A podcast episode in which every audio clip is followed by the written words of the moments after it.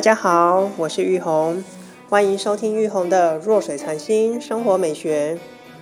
今天要来继续分享的是台湾艺术家团体豪华朗基宫所展出的作品。他们所带来的作品是透过小提琴的音符与律动，加上灯光移动时产生明暗，带出一种让人在视觉上、听觉上的感受，有着独特的协调性和一种虚实的互动感。特别要提的是，他们还选用了国际小提琴家、奇美艺术奖得主曾宇谦拉奏的恩斯特《夏日最后玫瑰变奏曲》作为配乐。我在现场席地而坐，聆听了大约五次所做出的观察。现场安置了七颗球灯，以中间的灯为主。中间灯点亮时，两侧各三的光球影子会向两侧延伸，作为开场。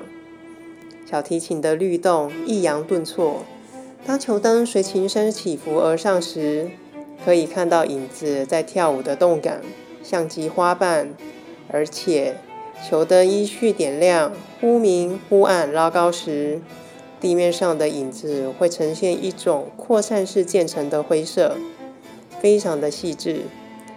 此外呢，在地上也画出弧线线条。墙上的投影也展现出一种光影闪烁的动感。